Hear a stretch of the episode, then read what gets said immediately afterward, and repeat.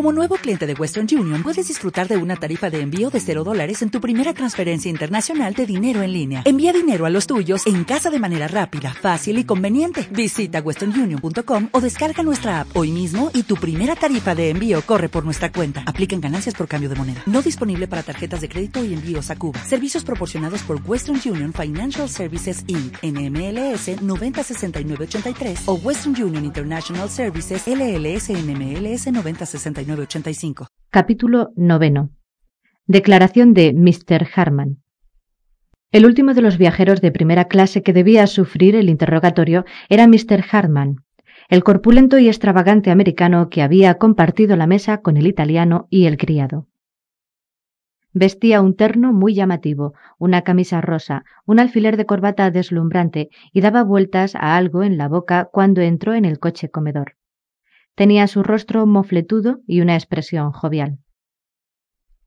Buenos días, señores, saludó. ¿En qué puedo servirles? Le supongo a usted enterado del asesinato ocurrido, Mr. Harman. Ciertamente, contestó el americano, removiendo la goma de masticar. Tenemos necesidad de interrogar a todos los viajeros del tren. Me parece perfectamente. Es el único modo de aclarar el asunto. Poirot consultó el pasaporte que tenía delante. Usted es Cyrus Benham Harman, súbdito de los Estados Unidos, de 41 años de edad, viajante, vendedor de cintas para máquinas de escribir. Exacto, ese soy yo. ¿Se dirige usted de Estambul a París? Así es. ¿Motivos? Negocios. ¿Viaja usted siempre en primera clase, Mr. Harman? Sí, señor. La casa me paga los gastos. Ahora, Mr. Harman, hablemos de los acontecimientos de la noche pasada. El americano asintió. Acomodóse frente a Poirot. ¿Qué puede usted decirnos sobre el asunto? Exactamente nada. Es una lástima. Quizá quiera usted explicarnos, también exactamente, qué hizo la noche pasada a partir de la hora de la cena. Por primera vez, el americano pareció no tener pronta la respuesta. Perdónenme, caballeros, contestó al fin. Pero ¿quiénes son ustedes? Que me entere yo. Le presento a usted a Monsieur Bouc, director de la compañía de coches camas. Este otro caballero es el doctor que examinó el cadáver. ¿Y usted? Yo soy Hércules Poirot. Estoy designado por la compañía para investigar este asunto. He oído hablar de usted, dijo Mr. Harman. Luego reflexionó durante unos minutos. Creo, dijo al fin, que lo mejor será que hable claro. Me parece, en efecto, muy conveniente para usted, dijo secamente Poirot. Habría usted dicho una gran verdad si hubiese algo que yo supiese, pero no sé nada en absoluto, como dije antes. No obstante, yo tenía que saber algo. Esto es lo que me tiene disgustado. Tenía que saber algo. Tenga la bondad de explicarse, Mr. Harman. Mr. Harman suspiró. Se sacó la goma de la boca y se la guardó en un bolsillo. Al mismo tiempo, toda su personalidad pareció sufrir un cambio. Se transformó en un personaje menos cómico y más real. Las resonancias nasales de su voz se modificaron también profundamente. Ese pasaporte está un poco alterado, dijo. He aquí quién realmente soy. Mr. Cyrus B. Harman, de la agencia de detectives McNeil, Nueva York. Poirot conocía el nombre.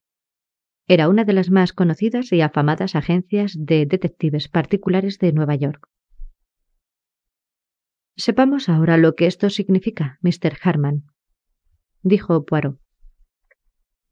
Es muy sencillo. He venido a Europa siguiendo la pista de una pareja de estafadores que nada tiene que ver con este asunto. La caza terminó en Estambul. Telegrafié al jefe y recibí sus instrucciones para el regreso, y me encontraba en camino para mi pequeña Nueva York cuando recibí esto. Entregó a Poirot una carta. Llevaba el membrete del Tocatlian Hotel. Muy señor mío. Me ha sido usted indicado como miembro de la agencia de detectives McNeil. Tenga la bondad de presentarse en mis habitaciones esta tarde, a las cuatro. Estaba firmada S. E. Ratchet. Eh, bien. Me presenté a la hora indicada y Mr. Ratchet me enteró de la situación. Me enseñó un par de cartas que había recibido. ¿Estaba alarmado? Fingía no estarlo, pero se le adivinaba. Me hizo una proposición. Yo debía viajar en el mismo tren que él hasta Parrus y cuidar de que nadie le agrediese. Y eso hice, caballeros. Viajé en el mismo tren y a pesar mío, alguien le mató. Esto es lo que me tiene disgustado. No he desempeñado un lucido papel, ciertamente. ¿Le dio a usted alguna indicación de lo que debía hacer? Ya lo creo. Lo tenía todo estudiado.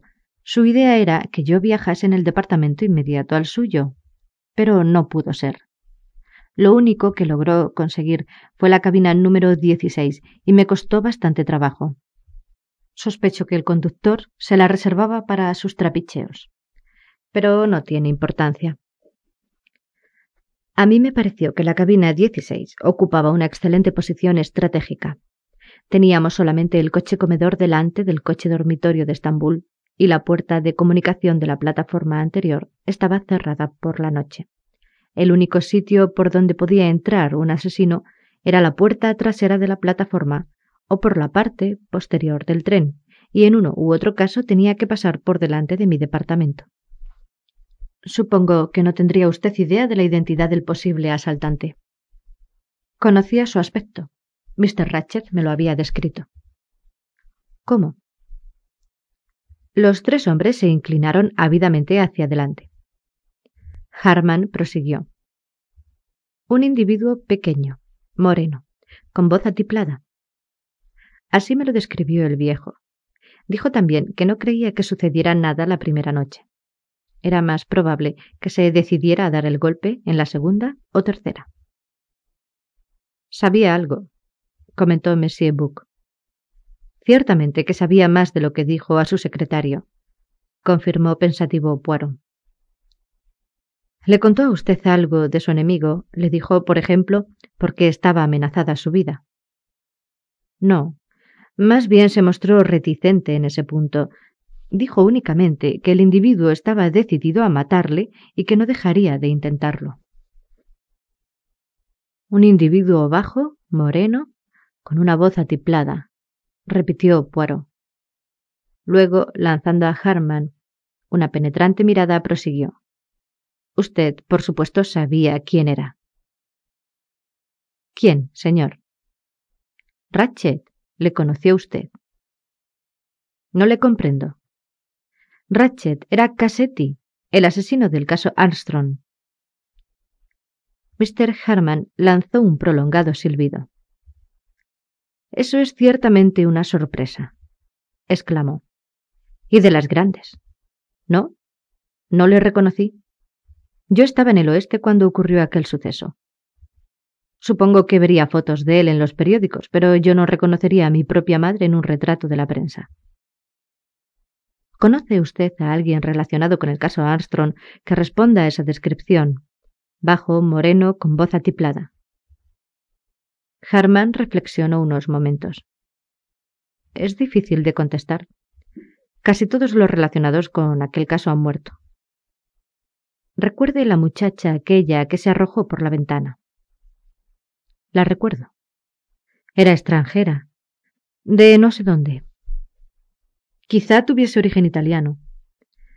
Pero usted tiene también que recordar que hubo otros casos además del de Armstrong.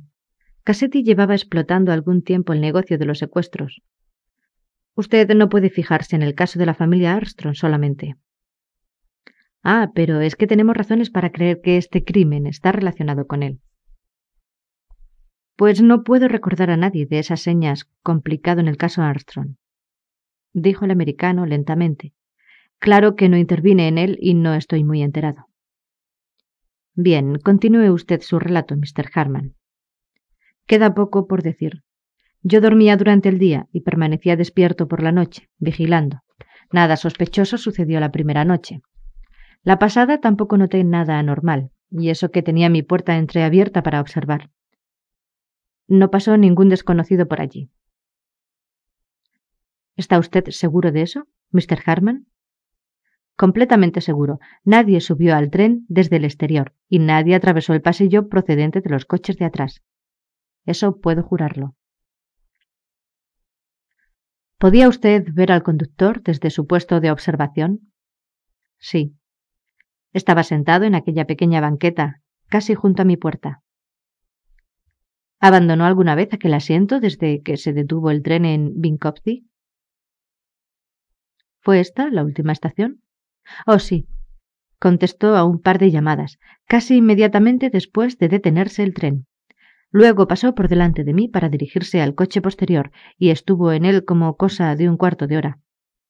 Sonaba furiosamente un timbre y acudió corriendo. Yo salí al pasillo para ver de qué se trataba, pues me sentía un poco nervioso, pero era solamente la dama americana. La buena señora armó un escándalo a propósito de no sé qué. El conductor se dirigió después a otra cabina y fue a buscar una botella de agua mineral para alguien. Luego volvió a ocupar su asiento, hasta que le llamaron del otro extremo para hacer la cama a no sé quién. No creo que se moviese ya hasta las cinco de esta mañana. ¿Se quedó dormido? No lo sé, quizás sí. Poirot jugaba automáticamente con los papeles que tenía en la mesa. Sus manos cogieron una vez más la tarjeta de Harman.